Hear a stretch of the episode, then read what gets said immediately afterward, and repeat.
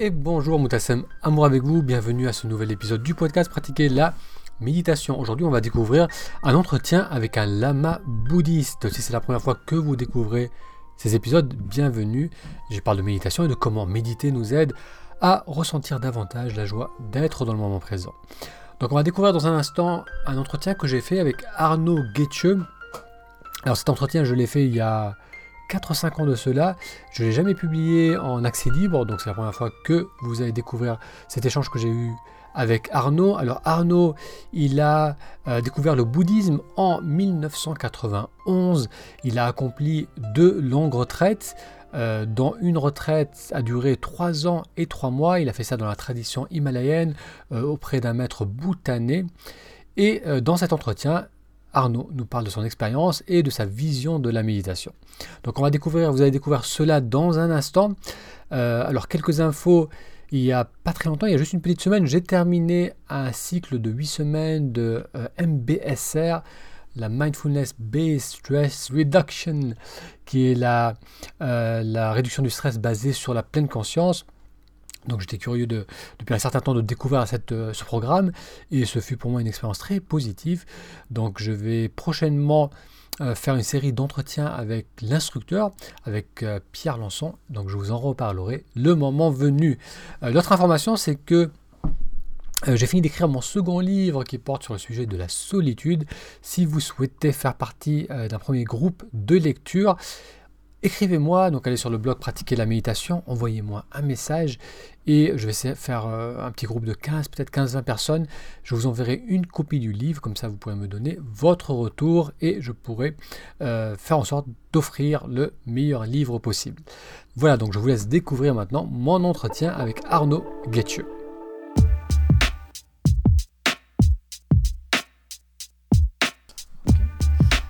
bonjour Arnaud. Et merci de participer euh, au programme Méditer aujourd'hui. Donc, avant toute, toute chose, j'aimerais que tu, tu, prennes un peu le temps pour te présenter, pour nous parler de ta découverte de la méditation et du bouddhisme. Euh, je suis donc Arnaud Guetcheux. Arnaud, c'est mon prénom français et Guetcheux, c'est euh, mon nom, on va dire tibétain, qui vient, qui m'a été donné à partir du moment où j'ai pris refuge, c'est-à-dire j'ai été comme baptisé dans la tradition, dans l'une des écoles euh, du bouddhisme himalayen, la lignée euh, Kagu. Et donc Getsche, c'est un nom tibétain qui, voilà. Donc c'est mon pseudonyme de, blogueur, Arnaud Getsche. Et donc on m'appelle aussi dans, dans, la, dans la tradition, lorsque je donne des enseignements, Lama Getsche, car je suis donc lama laïque. Je ne suis pas moine, mais j'ai pratiqué de très longues euh, cloîtrées euh, dans, l'une des traditions himalayennes. Donc je suis resté, euh, je suis pratiquant bouddhiste depuis 1992. J'étais intensément dans la pratique, en allant régulièrement à des stages les week-ends dans un temple himalayen en Bourgogne. Et puis en 2000, j'ai eu l'opportunité de me libérer du travail. Enfin, j'ai pris j'ai saisi l'opportunité, j'ai créé l'opportunité de me libérer de mon travail pendant une année pour rentrer en retraite stricte dans un petit cloître où nous étions une dizaine d'hommes, guidés par un, lama bhoutanais. Et cette retraite s'est donc très bien passée. Et donc, je me suis dit, ben, écoute, euh, c'est tellement précieux et intéressant et efficace qu'il euh, faut aller encore plus loin. Donc, euh, je me suis à nouveau engagé pour une autre retraite, cette fois-ci de quatre années. Donc, complètement coupé du monde, de la famille, d'Internet, euh, des blogs, et etc. Et donc j'ai suivi un programme de méditation traditionnelle de la lignée Shangpa pendant trois ans et trois mois. C'est le format traditionnel à l'issue duquel on est, on est lama, si on consacre une partie conséquente de notre vie à la transmission. Et donc euh, j'ai fait donc cette euh, deuxième retraite de trois ans et trois mois, plus des modules additionnels qui ont porté la durée à quatre ans. Et suite à cela, donc, je suis sorti de fin de mon activité d'enseignant euh, dans la fonction publique en région parisienne depuis. Et puis, je viens de quitter euh, cette fonction-là pour me consacrer euh, intensément à la transmission de la méditation et du dharma, et puis à quelques projets connexes, mais très proches de, de la pleine conscience. Donc, j'ai en particulier donc ce blog Terre de repos, et puis Ok, donc euh, Arnaud, je reviens vers toi, on a été un peu coupé. Donc, tu nous as expliqué ton parcours et tes retraites. Ce que j'aimerais savoir, c'est comment as ton tout premier contact avec la, méditation et le bouddhisme. Comment tu as découvert ça et qu'est-ce qui t'a donné envie justement d'approfondir cette, cette pratique et ces enseignements? Alors ça, ça c'est une question que j'aime beaucoup, puisqu'en fait, elle me permet systématiquement de prendre la gratitude envers un ami qui, en effet, m'a fait découvrir cette belle tradition. Donc en fait, Frédéric, un ami qui habite maintenant au Québec, un ami d'enfance, m'a conduit au Nouvel An tibétain dans un temple en Bourgogne. Et là, donc, euh, ben, je connaissais pas le bouddhisme, j'étais pas en quête spirituelle et pas de besoin particulier de méditer. Enfin, je m'étais jamais vraiment posé la question tombé sur ce lieu lors de festivités et j'ai été touché par euh, la beauté du lieu et puis par le charisme des, des lamas himalayens qui étaient là-bas et puis leur gentillesse, leur sourire. Enfin, il rayonnait quelque chose du domaine de la santé, euh, de la santé intérieure euh, que je connaissais pas, que je connaissais pas. donc j'étais interpellé. Tu avais quel âge? 21 ans. 21 ans, d'accord. Donc relativement jeune, d'accord. Et j'étais touché par le lieu et je me suis dit tiens pourquoi pas étudier leur sagesse On entend à l'époque et on voyait dans, VSD, Paris Match, des photos du Dalai Lama qui se trouve là-haut d'ailleurs. Mhm. Et euh, à l'époque, donc, on commençait un petit peu à parler du bouddhisme, mais euh, voilà, c'est, euh, je ne m'étais pas encore intéressé et j'ai mis le, je suis après allé à quelques stages de méditation le week-end. D'accord. Donc là, là, tu as 30 ans, 30 ans passés. Hein? Euh, j'ai, non, j'ai pas 30 ans passés, j'ai 42 ans. J'ai 42 ans. Donc les 30 ans sont passés depuis longtemps. Si tu veux bien, Arnaud, on va, on va parler un peu plus en détail de, cette, de, la, de la pratique de la méditation et du bouddhisme aussi. Du bouddhisme aussi. Donc j'ai, eu l'occasion de suivre tes vidéos, de lire tes articles, et il y a un point que tu, que, sur lequel tu insistes, c'est l'importance de comprendre intellectuellement les bienfaits de la méditation. Donc tu parles de, de, l'importance de, de, pacifier l'esprit, mais également de l'aiguiser et de le, de le remplir d'énergie, de motivation pour méditer. Est-ce que tu peux nous en parler un peu plus sur ce, sur ce point-là?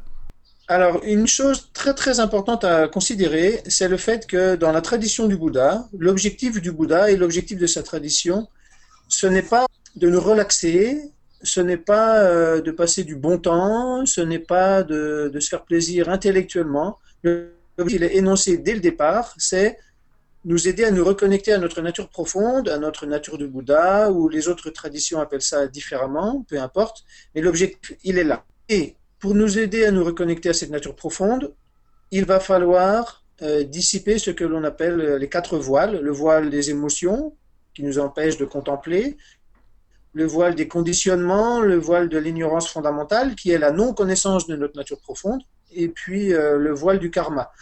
L'objectif de l'ensemble des méditations, ça ne va pas être de nous relaxer, bien que ça puisse avoir ces effets-là, mais l'objectif de l'ensemble des méditations, ça va être de dissiper ces quatre voiles-là sur le long terme.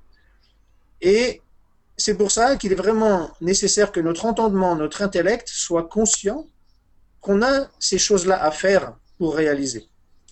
Et si on n'est pas conscient de tout cela, on ne va pas comprendre le fondement des pratiques et pourquoi sont faites les pratiques. Alors que lorsque notre intellect est vraiment convaincu et il sait là où on veut l'emmener et par où on veut le faire passer pour, euh, pour réaliser cette nature profonde, alors il va vraiment s'investir euh, en conscience et en puissance. Alors que, parce qu'en plus, cette cause cet, objectif qui est de réaliser notre nature profonde, elle, fait déjà écho directement à cette nature profonde qui est puissante et profonde. Donc, si on se reconnecte intellectuellement à cette motivation-là, on va avoir une force euh, euh, pour pratiquer qui sera beaucoup plus grande que l'envie euh, d'avoir envie de se relaxer. Voilà. D'accord, parce que c'est vrai qu'il y a cette notion, souvent il y a cette notion d'effort lorsque quelqu'un commence à méditer, parce qu'il n'a pas du tout l'habitude de focaliser son attention. Donc le fait de comprendre intellectuellement, ça, ça nous nourrit de vitalité, d'énergie en quelque sorte qu'on va utiliser pour, euh, pour pouvoir pratiquer, pour pouvoir renforcer cette concentration. Et tu notes également qu'avec le temps, qu'avec la pratique, cette énergie, cet effort va s'amoindrir parce que ça va être beaucoup plus facile de rester euh, concentré sur un point fixe qu'est la respiration. Oui, parce qu'en fait, euh, dans le bouddhisme himalayen, on met en œuvre un ensemble de pratiques c'est un, tout cohérent qui va avoir des effets sur les quatre voiles, sur les émotions, les conditionnements, etc. Et l'ensemble des effets de ces pratiques vont faire que euh, on va peu à peu avoir moins de pensées en méditation. Ça va être naturel, ça va être de plus en plus naturel. Donc, euh, c'est un peu lorsqu'on apprend à faire du vélo. Lorsqu'on apprend à faire du vélo, on est un petit peu tendu, on n'a pas l'équilibre, on serre les dents, on serre les fesses et, et, équilibre et on fatigue.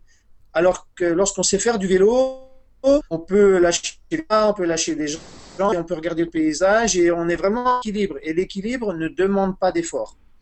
Mais en méditation, avant d'être dans l'ouverture, le lâcher prise et la stabilité méditative, il faut déjà faire le ménage. Et le ménage, on le fait avec un ensemble d'outils euh, qui portent leurs fruits sur le long terme. Ça se fait pas. Euh, on peut développer certaines habitudes en méditation en quelques semaines, mais le travail de fond qui va faire que la force des pensées, la quantité des pensées qui nous empêchent de méditer, euh, euh, les pratiques vont faire, enfin des pratiques diverses vont faire que la quantité de pensées et leur force va diminuer sur le long terme. Et, donc ça passe par des, des, pratiques diverses qui ne sont pas de l'ordre de la relaxation, mais qui sont de l'ordre de l'accumulation de vertus ou de la réflexion et de la concentration.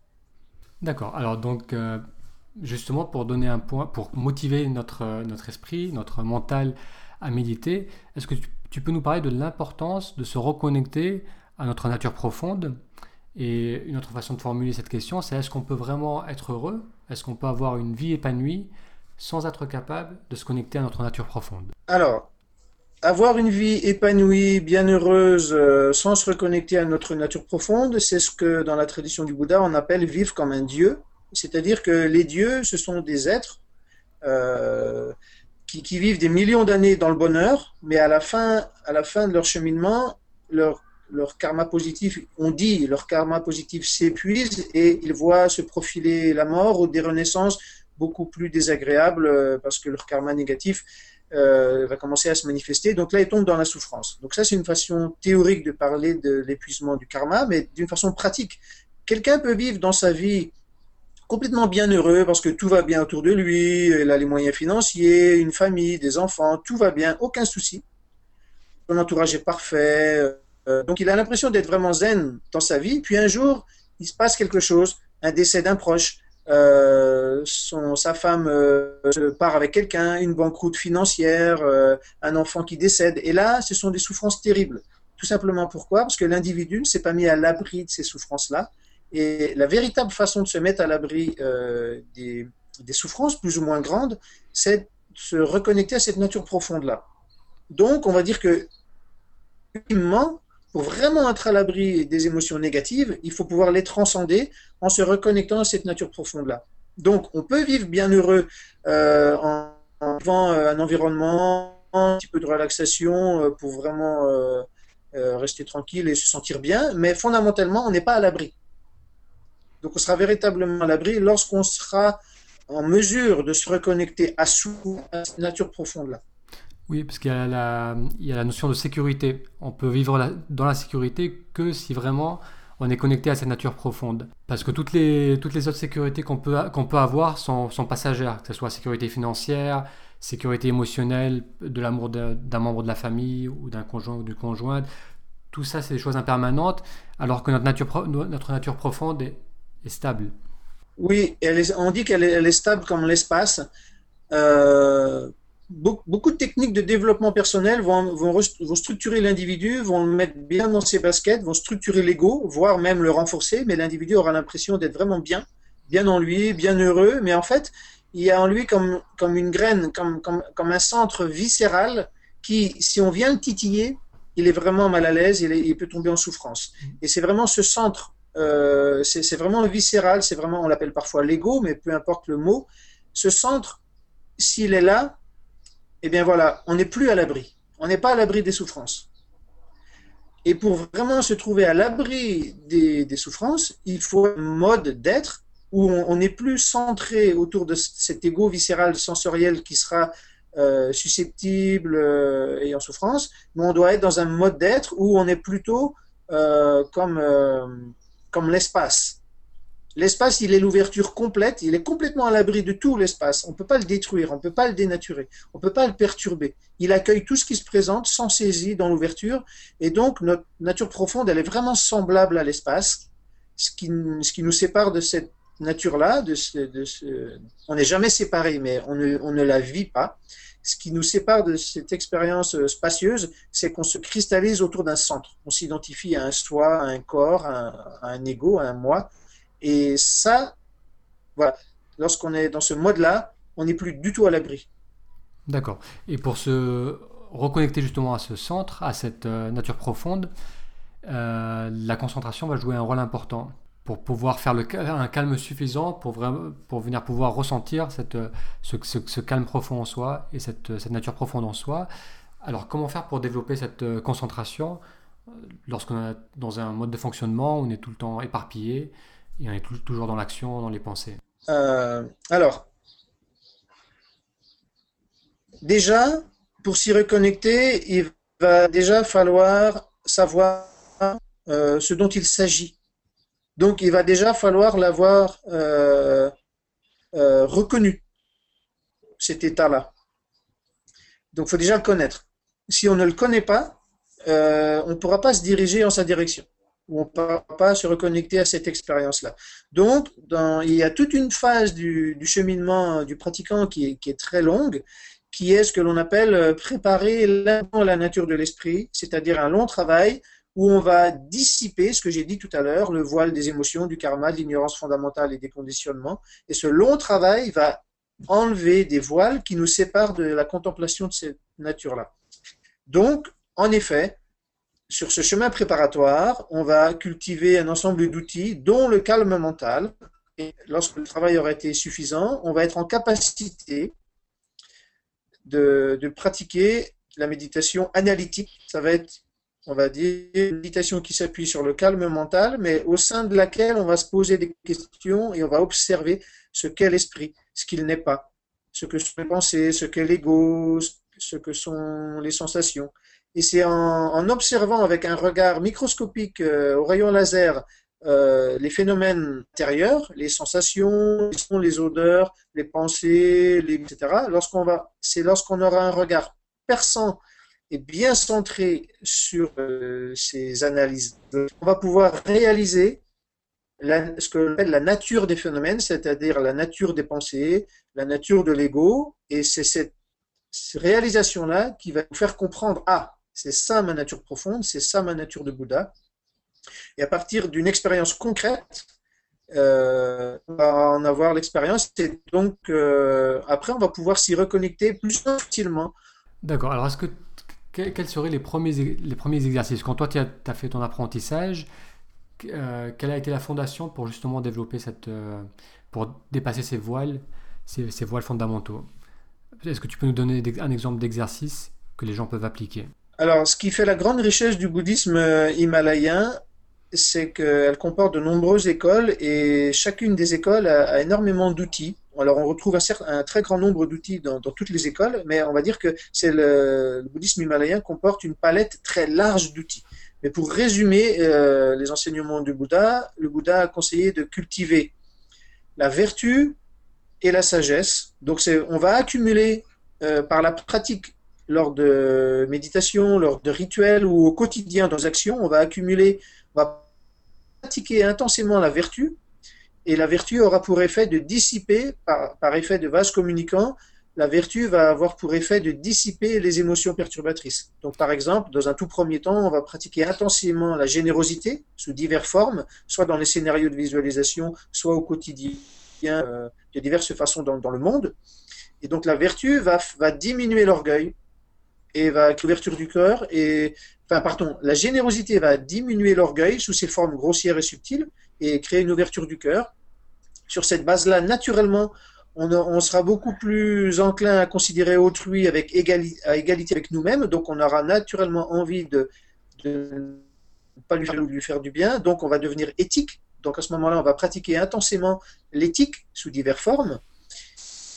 L'éthique va manifester naturellement, euh, va nous aider à avoir naturellement de la patience. Donc on va pratiquer la patience dans les rituels ou au quotidien de diverses façons on va créer des situations, bref, on va pratiquer la patience. Et la patience, lorsqu'elle se sera manifestée, la patience, ça sera plus un effort, mais ce sera un état.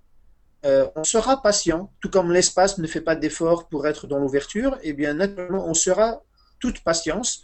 Et à partir de là, on sera beaucoup plus enthousiaste dans la vie, quel que soit ce qui nous arrive, on sera beaucoup plus endurant parce qu'on sera complètement dans l'ouverture. Et cette patience-là, cette grande ouverture, elle va nous emmener donc de l'enthousiasme et de la diligence. Donc à ce stade-là, on va pratiquer la diligence intensément par des longs rituels, par des longues méditations. Mais cette diligence, elle ne va plus demander d'effort, ça sera juste un état, une simplicité, une capacité à être dans l'enthousiasme et la diligence dans la pratique. Et à partir de là, euh, on va être vraiment en capacité de méditer longuement et avec un esprit vraiment focalisé et complètement investi dans la pratique efficace des méditations euh, analytiques pointues.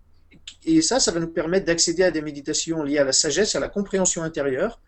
Et cette compréhension va nous emmener donc la les des réalisations, des accomplissements. Donc, on, il est conseillé donc de pratiquer et les vertus et la concentration donc voilà pour les généralités théoriques. Maintenant au niveau concret, eh bien pour ce qui est de la concentration, il y a des exercices euh, du calme mental très simples, par exemple sur euh, euh, se concentrer sur la respiration.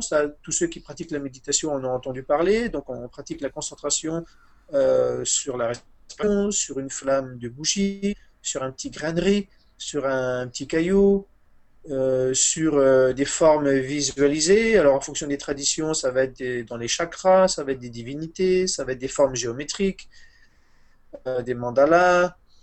Donc on va pratiquer la concentration et puis voilà. D'accord. Donc, donc ça commence vraiment par un changement de perspective par rapport à sa vie. Donc quand tu, tu parlais des notions de développer les vertus, euh, voilà, la, pensée qui me vient, c'est si une personne est stressée, si une personne elle est euh, mal dans sa peau, euh, qu'elle a de la, colère envers elle-même ou envers les autres, cette notion de générosité, d'action éthique, ça peut lui paraître un peu étrangère. Comment faire pour, la, pour passer le cap? C'est alors, dans un. C'est quelqu'un qui est trop mal et qui est vraiment en grande, grande souffrance. dans bien des cas, il sera en incapacité de, pratiquer la vertu en direction d'autrui. Donc en fait, ce que j'ai évoqué là, les pratiques de la vertu, c'est propre à ce que l'on appelle le Mahayana. Donc le Mahayana, c'est déjà une, voie de pratique où l'individu est capable d'incorporer autrui dans sa motivation. Mais euh, ça, euh, c'est ce qu'on appelle le Mahayana. Mais les individus n'en sont pas rendus là. Donc, ils vont pratiquer d'autres choses, ce que l'on appelle le hinayana. Donc, ça va être un ensemble de réflexions et de méditation où le pratiquant médite pour lui. Donc, l'autre n'est pas intégré dans sa motivation. Donc, ça va être des réflexions sur euh, la loi du karma, euh, qu'est-ce ce genre d'émotions, ou euh, des méditations sur le calme mental, sur euh, par exemple des méditations pour, euh, pour transcender ou l'aider à pacifier euh, son émotion, mais à titre personnel. Donc là, lui, en effet, il ne va pas intégrer autrui dans sa pratique. Et après, pour les individus, donc il y a trois niveaux, on va dire, il y a trois, trois approches. On va pratiquer pour soi, on va pratiquer en intégrant autrui, ça va nous faire avancer plus vite dans la pratique. Et puis le troisième niveau, c'est le Vajrayana, c'est les tantras ça va être des, méthodes qui vont utiliser, euh, qui vont considérer que nous sommes déjà éveillés, mais nous ne le reconnaissons pas. Donc ces pratiques-là vont euh, utiliser des aspects de l'éveil lui-même qui est déjà en nous, et les outils vont déjà être de l'ordre de notre nature profonde. Donc si on par exemple la personne en, en souffrance, eh bien, je vais donner quelques exemples. Euh, le hinayana, ça va être par exemple des pratiques où on va demander à l'individu de se concentrer sur ses émotions, ses sensations. Et en général, on veut fuir les émotions. Eh bien, c'est pas la meilleure façon. Les scientifiques ont démontré que maintenant, avec de nombreuses études, les, spirituels l'ont démontré, mais les scientifiques l'ont démontré, en fuyant les émotions, on on ne traite rien du tout. Donc en fait, on demande par exemple à l'individu de centrer son regard sur l'émotion, les sensations qui vont avec, de les décrire en précision, avec précision. Est-ce que c'est chaud, froid, ça pique C'est dans quel, endroit du corps? Est-ce que ça a une texture, une dimension, une profondeur, une température?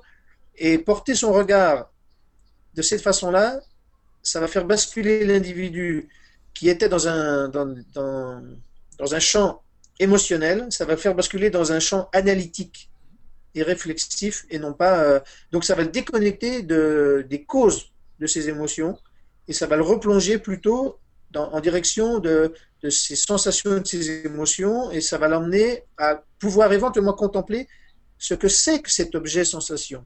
Qu'est-ce que c'est que cet objet émotion? On n'est plus dans le contenu de l'émotion et dans ce qui a généré l'émotion, et on est en train de regarder l'objet lui-même émotion. Qu'est-ce que c'est? Et donc, l'individu, il est plus du tout dans la psychologie, il est dans de la contemplation analytique. Donc, c'est une façon de faire pour les personnes qui ont un esprit aiguisé et qui aiment réfléchir. Donc, c'est une approche qui, correspond à certaines personnes. Pour d'autres personnes en, en souffrance, eh bien, elles vont être plus elles vont préférer euh, mettre en œuvre des exercices de, respiration ou de méditation. Donc là, on va leur donner des instructions qui vont intégrer la respiration. Et par exemple, il y a un exercice que l'on appelle euh, tonglen, prendre et donner. Et eh bien pour la personne qui veut méditer sur la respiration tout en intégrant oui à, à sa méditation, pour dissiper l'émotion qu'il a actuellement, on va dire à l'individu, ben écoute, tu es en souffrance, euh, ça sert à rien de, pour l'instant, de rejeter l'émotion. Elle est là. De toute façon, on n'a pas de baguette magique pour la faire partir tout de suite. Mm. Donc, tu vas considérer l'ensemble des êtres qui, sur la planète, dans les temps passés, au présent et au futur, endurent la même émotion. Et ces êtres-là, ils ont été et ils seront. Donc, pour la personne qui est en capacité de considérer ou d'imaginer l'ensemble des êtres qui, qui endurent les mêmes souffrances, elle va imaginer ces êtres en souffrance, et à l'inspiration, elle va souhaiter les libérer de cette souffrance-là.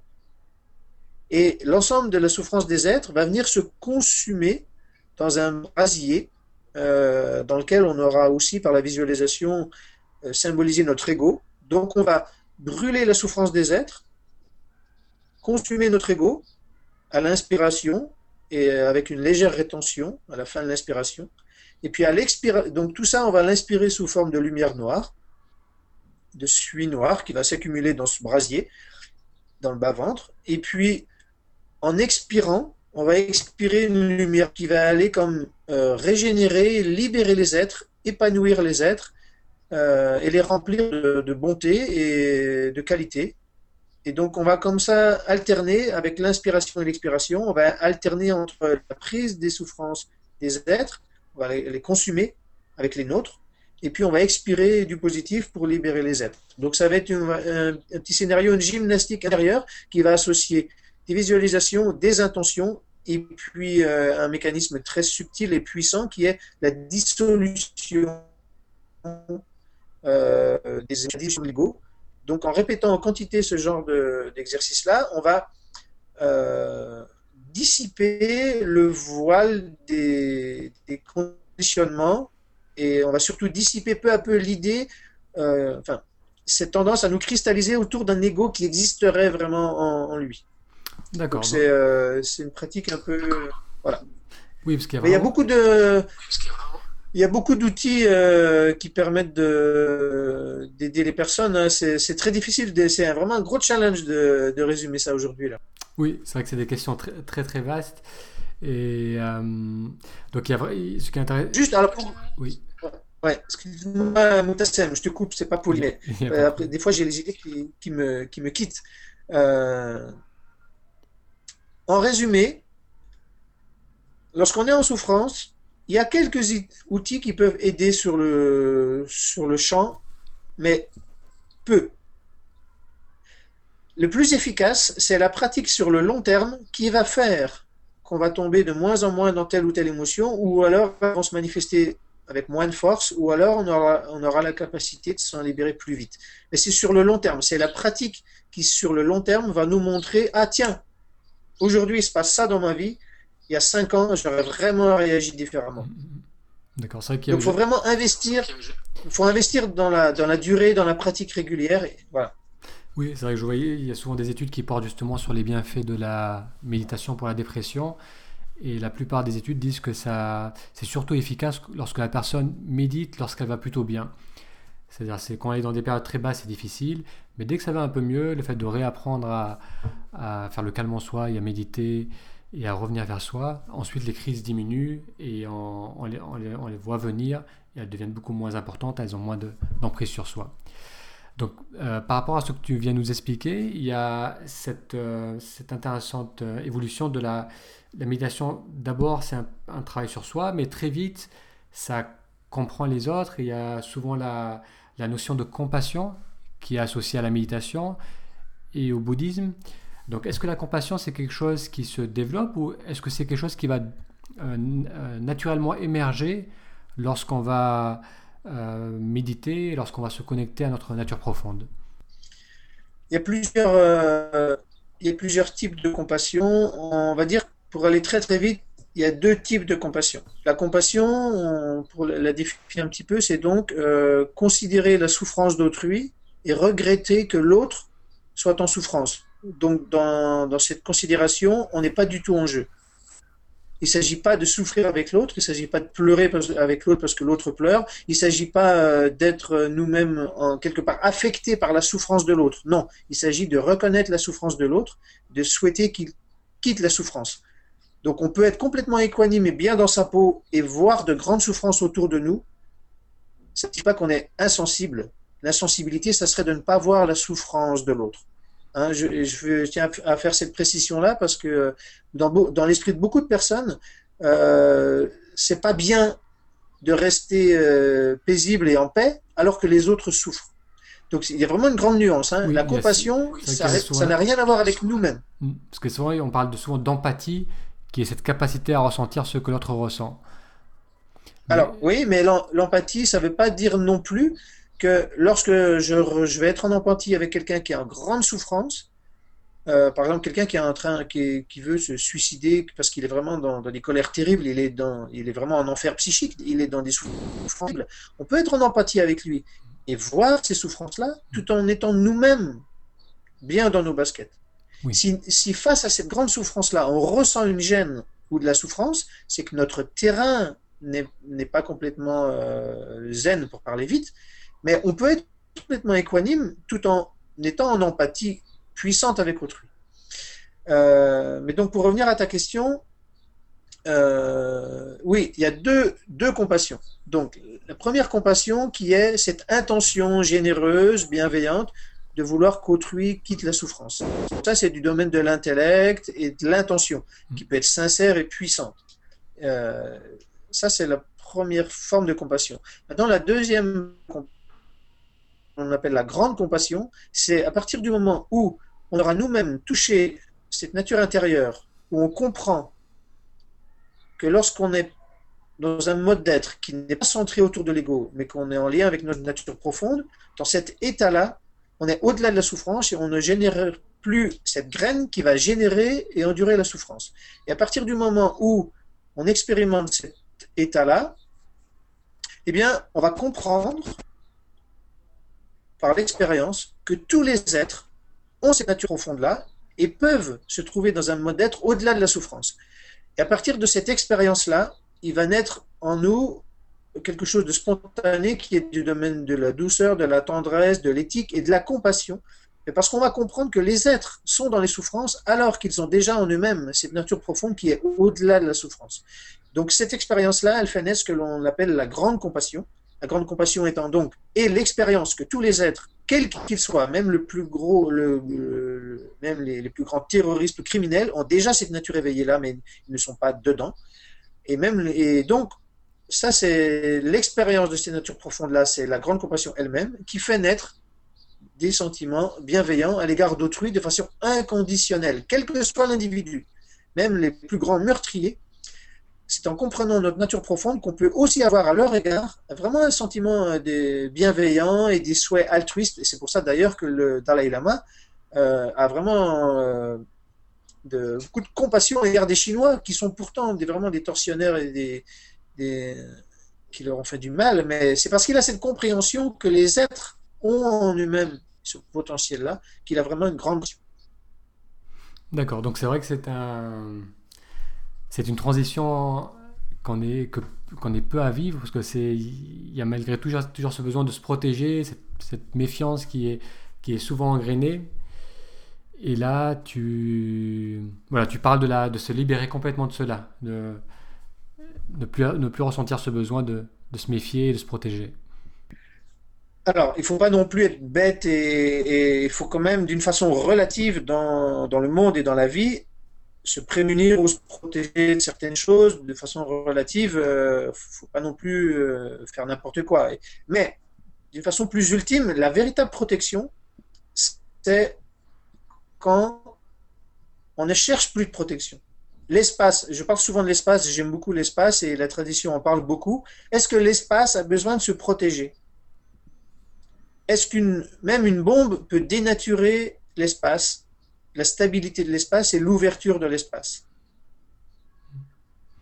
Ce qui a besoin de se protéger en nous, c'est justement ce grain de sable, moi. À partir du moment où on, a un centre, où on affirme moi, ben voilà, à partir du moment où il y a moi, je dois me protéger. Donc ce qu'il faut apprendre à, à découvrir, profondeur de notre être qui est bien plus vaste qu'un petit moi. Donc, on peut appeler ça le grand lâcher-prise, cultiver le lâcher-prise. Le lâcher-prise, on en entend souvent parler, mais le véritable lâcher-prise, ça va être un état où, un mode d'être, où il y aura plus cette entité centrale qui veut se protéger, qui souhaite, qui désire, qui craint, qui regrette. Et être dans un état non centré, c'est être euh, complètement vivant, mais sans être vulnérable. Mais c'est difficile, c'est très, c'est ambitieux et difficile de se reconnecter à cette dimension-là. C'est comme si, en fait, notre esprit, c'est un peu comme un popcorn. Euh, J'aime beaucoup cette image-là parce qu'en fait, lorsqu'on vit, on, se cristallise autour de ce corps physique et de cet ego, du coup, on va souhaiter, on va regretter, on va se protéger. donc, on est comme ce petit grain de maïs très dense, très solide, comme une forteresse de pierre qui cherchent à résister. Mais même les forteresses de pierre, elles se font agresser et détruire, alors qu'en fait, on peut être vraiment plus vaste, sans centre ni périphérie, complètement ouvert dans l'ouverture et le lâcher prise. Et là, c'est un peu comme l'image du popcorn qui s'est expansé. Euh, c'est pas l'ego, un super ego, mais c'est plutôt l'ego qui se résorbe et du coup, on découvre tout l'espace qu'il y a autour. D'accord. Et, ça semble presque comme une évolution un épanouissement de l'être humain. Euh, et par contre, comment ça se fait que si peu de personnes sont, sont familiers avec cet état? Comment ça se fait que la, grande majorité de l'humanité semble plus dans, ce fonctionnement de protection d'ego? Ça, c'est encore une question vaste et philosophique, mais juste, euh, je serais intéressant de ton, point de vue. Alors, il y a, plusieurs explications, mais on sépare ignorance par peur euh, et par habitude. C'est-à-dire que, pourquoi par ignorance? Euh, L'individu ne sait pas que sa nature profonde, elle est au-delà d'un centre. Elle peut être acentrée. Il ne le sait pas, il ne l'a pas expérimenté, donc il va se mettre à vivre autour d'un centre, autour d'un ego, et construit sa vie et les relations et le monde avec ça. C'est notre humanité. Euh, par peur. Pourquoi par peur? Mais écoutez, euh, l'individu, parce qu'il tourne, autour de ce centre, a peur des émotions, a peur euh, de la tristesse, a peur de la perte, a peur de la mort. Parce que c'est ce centre qui endure ces émotions-là. Et, donc, il veut s'en protéger. Et il va se protéger des émotions en mettant en place des mécanismes qui ne le libèrent pas, mais qui l'aliènent encore aux émotions. Donc il ne connaît pas sa nature profonde et il se met dans des mécanismes qui vont sans cesse le lier à ses émotions. Et puis donc, euh, donc ça va créer des habitudes. Mais il y a des sagesses, il y a des maîtres de sagesse qui depuis des milliers d'années savent que notre nature profonde et notre mode d'être peut être tout autre chose. Donc ces maîtres-là ont créé des traditions, des outils, des méthodes qui permettent aux individus de réaliser. Et euh, il euh, n'y a pas de statistiques officielles parce que les réalisés ne s'affirment pas comme réalisés, mais il euh, y a beaucoup plus de réalisés qu'on ne le pense.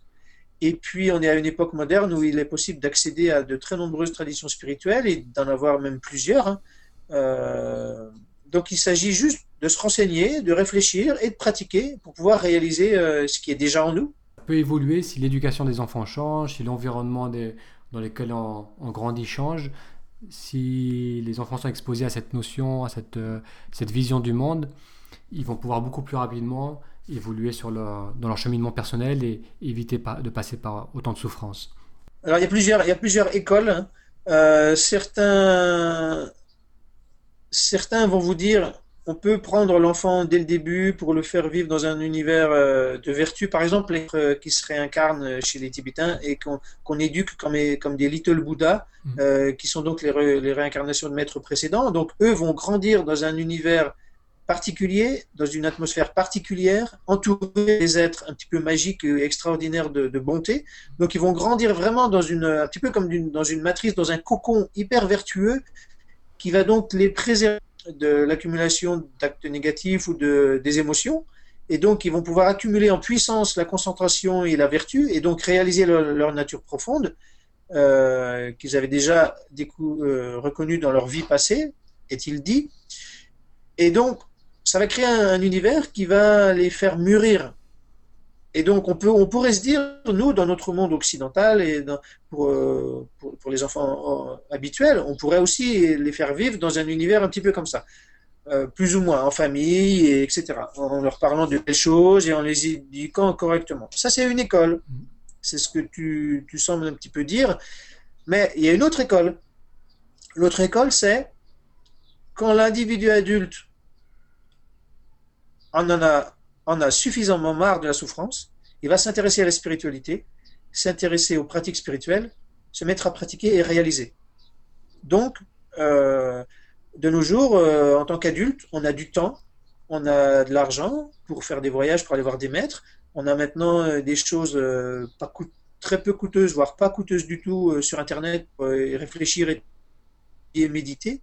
Et, la magie d'Internet fait que maintenant les, enseignements peuvent commencer à se, déployer euh, en puissance. On en est à, une nouvelle génération, mais euh, bravo Moutassem pour euh, ta contribution à l'humanité. Merci.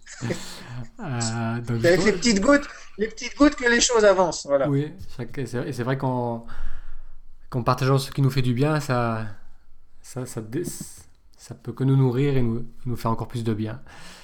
Euh, donc là, justement, tu as abordé un point qui, revient souvent dans, tes écrits, dans tes vidéos, c'est le fait de, s'intéresser aussi aux autres traditions, le fait que dans chacune dans les traditions, dans les religions, dans les philosophies ou spiritualités, il y a, euh, des, couleurs similaires, des bases similaires.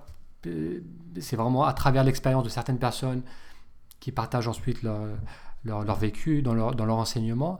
Et toi, tu as, envie d'approfondir un peu ça? Est-ce que tu as déjà été à la rencontre d'autres enseignants?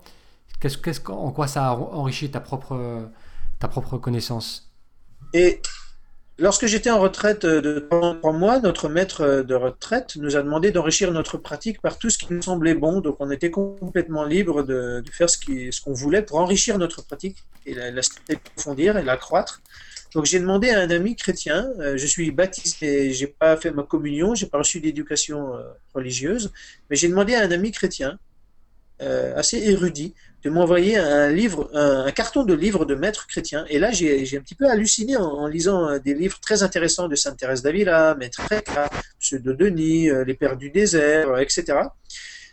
Avec un regard bouddhiste au cœur d'une retraite bouddhiste, j'ai vraiment lu dans ces livres-là des profonds complètement en harmonie, en phase avec les propos du Bouddha.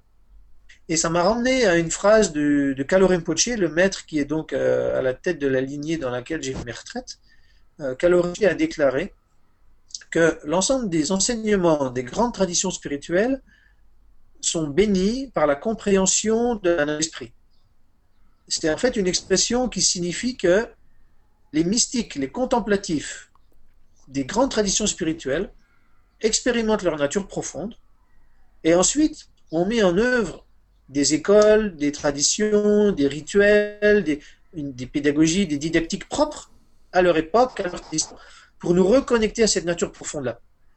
Euh, donc, en sortant de retraite de trois ans, je me suis naturellement intéressé au dialogue interreligieux et je pars régulièrement à des, des séminaires, à des rencontres interreligieuses où du coup j'interviens en tant que lama bouddhiste.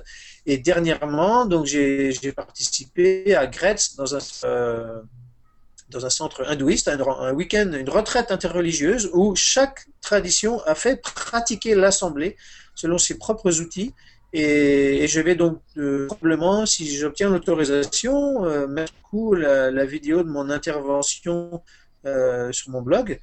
Et en tout cas, pour moi, c'est un régal de participer à ces rencontres-là, parce qu'en fait, en général, les intervenants qui sont tables partent depuis, parlent depuis l'essence de leur, tradition, et on euh, en quoi l'essence de cette tradition, se retrouve dans toutes les autres. Donc c'est pour moi un régal. J'adore les soufis. J'ai un ami rabbin orthodoxe euh, mystique excellent. J'adore la, la. Euh, j'adore les. Enfin bref. Comme l'a dit le Dalai Lama, on n'a pas à changer de tradition spirituelle. On n'a pas à devenir bouddhiste. Il faut comprendre la profondeur de notre propre tradition spirituelle. Et si on comprend cette profondeur-là, on pourra appréhender la profondeur des autres qui, bien que les outils soient différents.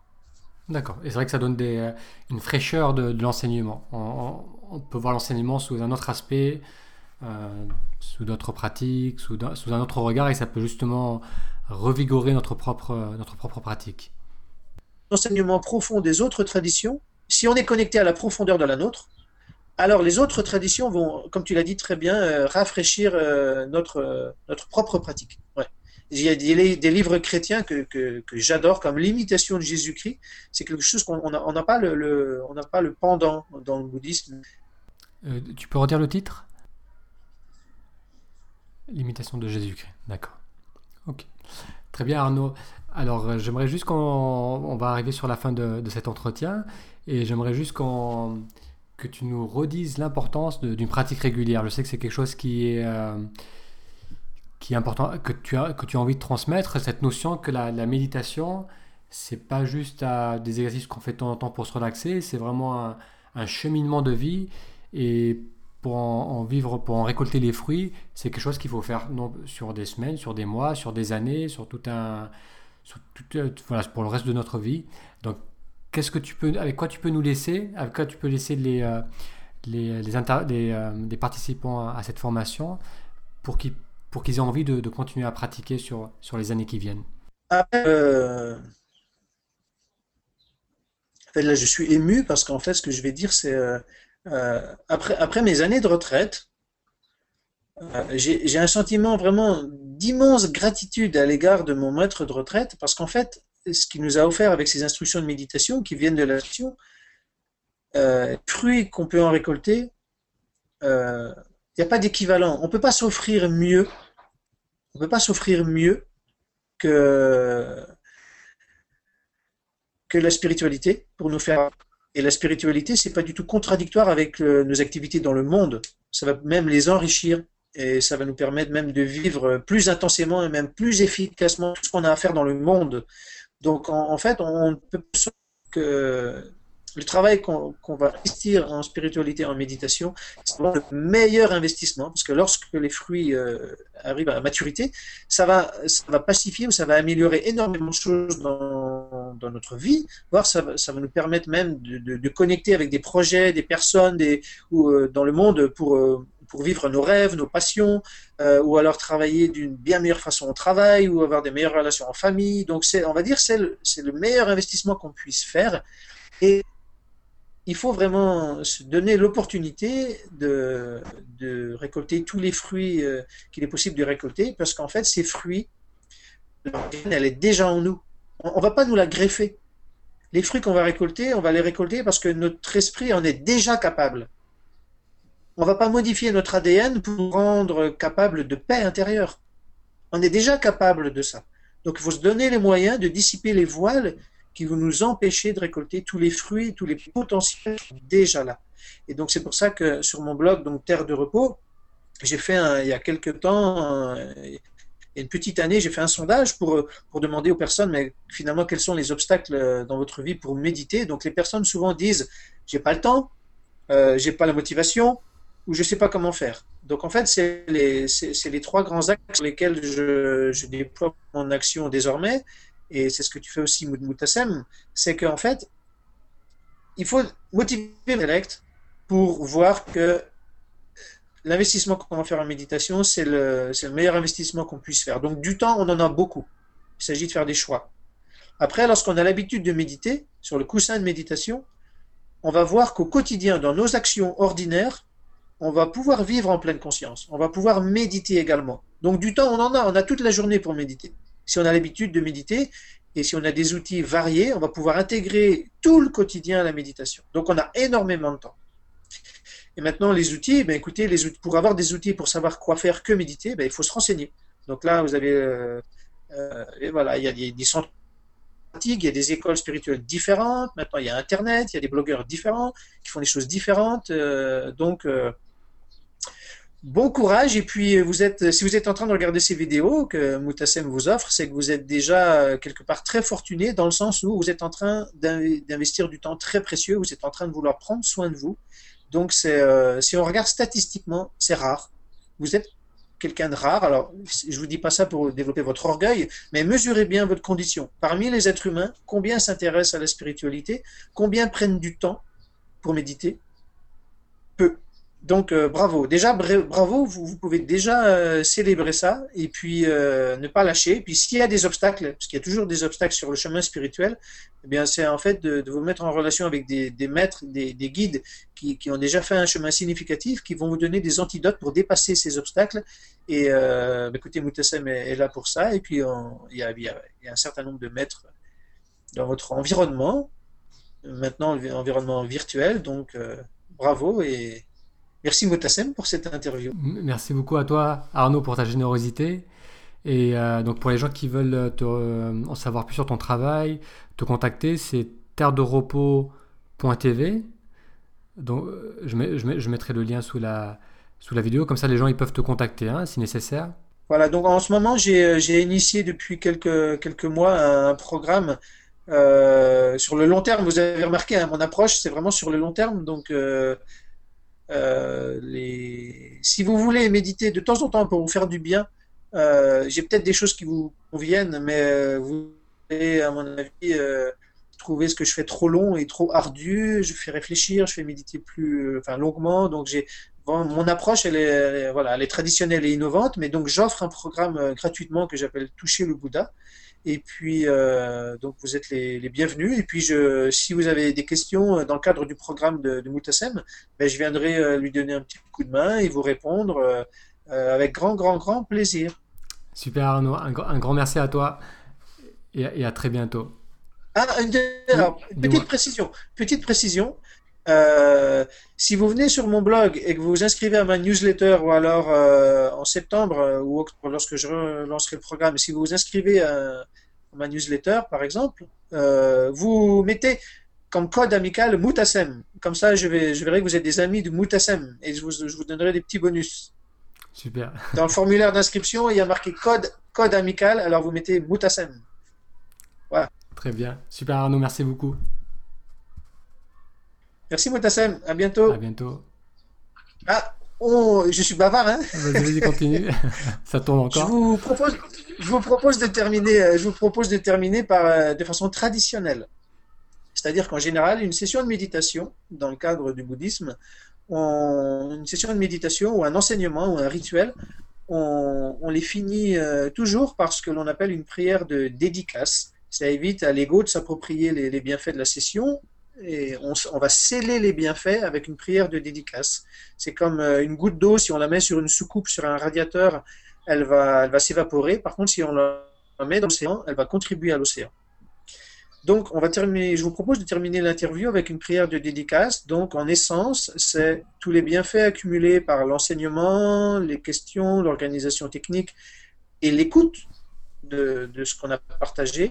Tous ces bienfaits-là, on les prend pour soi, certes, mais on les offre aussi à tous les êtres du passé, du présent et du futur, puissent tous ces bienfaits être bénéfiques d'une manière ou d'une autre à tous les êtres. Et donc on va se recueillir un petit peu là-dessus, et puis moi je vais réciter donc en tibétain une petite prière qui donc euh, en essence est, ce que je viens de dire.